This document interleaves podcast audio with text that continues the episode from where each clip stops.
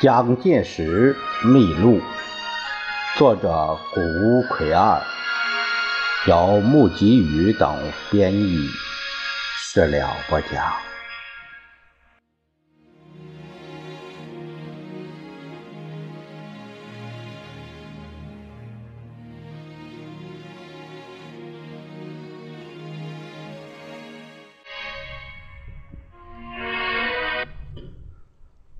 我们这节看蒋介石秘录的第二章第四节，说的是中国人和日本人对生活态度的不同点。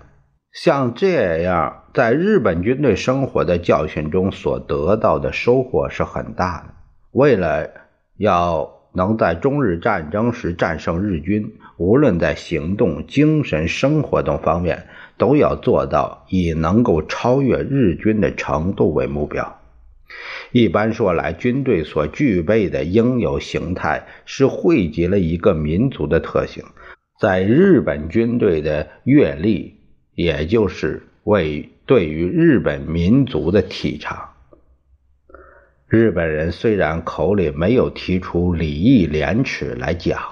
但是，无论吃饭、穿衣、住房、走路及一切行动，都有形无形之中都合乎礼义廉耻。他们以这样的教育几十年教下来，然后才造成今日这样富强的国家。我们现在这是一九三四年，我们现在要建立新的国家，要报仇雪耻，不要讲什么强大的武力。只要看在衣食住行上能不能做到日本人那个样子，我只举一两件极小的事情来说。日本人全国上下无论什么人，早晚一定洗冷水脸，全国为之普遍的习惯。如果有人不如此，旁的人一定目为野蛮不爱国。常常洗冷水脸，可以使人精神焕发、头脑清醒，又可以使人皮肤强健、不受风寒。还有最要紧的，不致耽误时间。所以这个习惯，事情虽小，益处却极大。所以日本人全国如此。试问我们中国？无论是军队里、学校里、家庭里，有几个人能终年用冷水洗脸呢？普通哪一个不是非热水不洗脸？我们和日本人不必在枪林弹雨之下来冲锋陷阵，就只对日本生活比一比，就可以晓得高低强弱。所以我们要复兴民族，报仇雪耻，不必讲什么枪炮。就先讲洗冷水脸。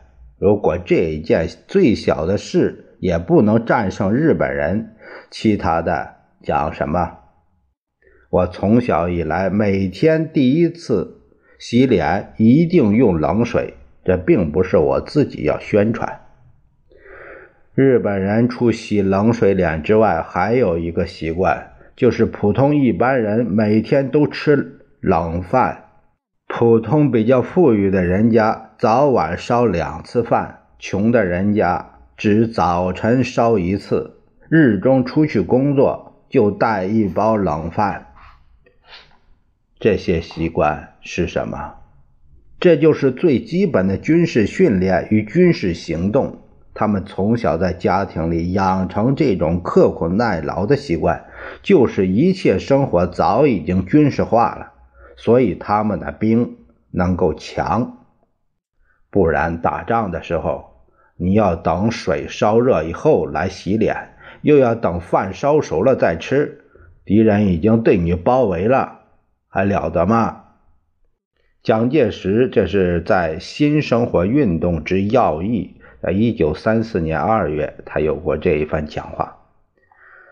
更进一步来说，当时日本是。治军如治家一样，民间一般生活和军队生活比较，在治的方面是没有什么差异的。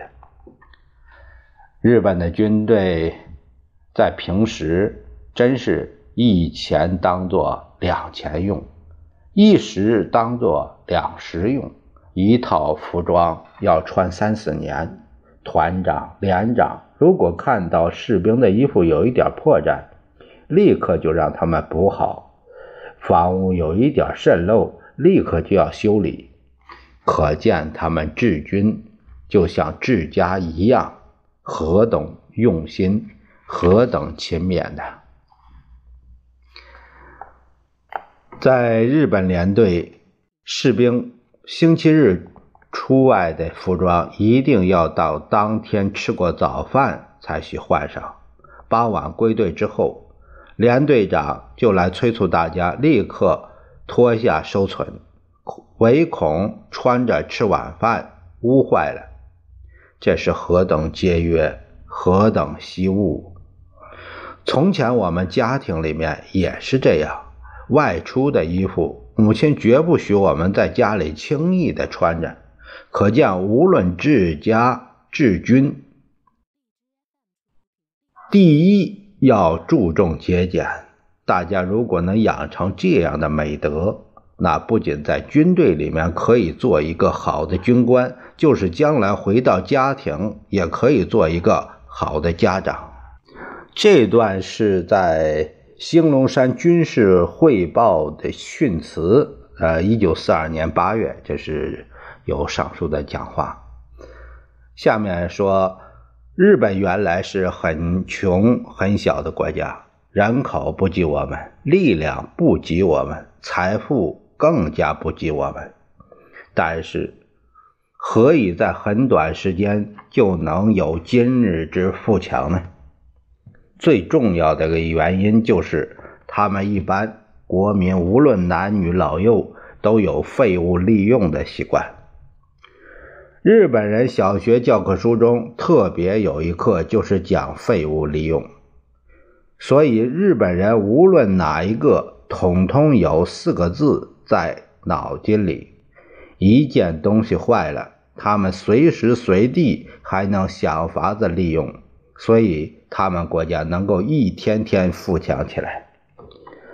日本人拿废物利用的本领，把我们台湾、琉球、东四省都可以侵占去，而我们中国人还睡在鼓里，不知道是什么道理。他们那样小、那样穷的国家，因为能利用废物，只有五十年功夫，就就能如今日之富强。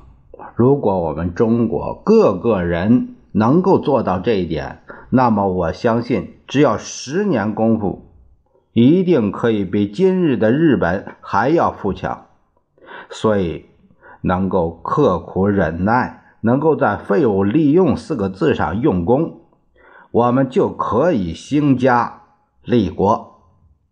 这是蒋介石在合作人员的革命责任，呃，是。一九三三年九月，他有过这这番的这个讲话。我也觉得，不论你把他作为仇敌，呃，这个也好，朋友也好，特别是仇敌，你这个就是排斥的情绪非常非常强烈。但是你应该清醒的认识到，啊，他的长处所在。蒋公在这个时候可以说是，啊，这个三四年呢，三二年呢，这会儿都和日本有有一些冲突了，但是他还是强调日本的这个优秀的这个呃民族文化。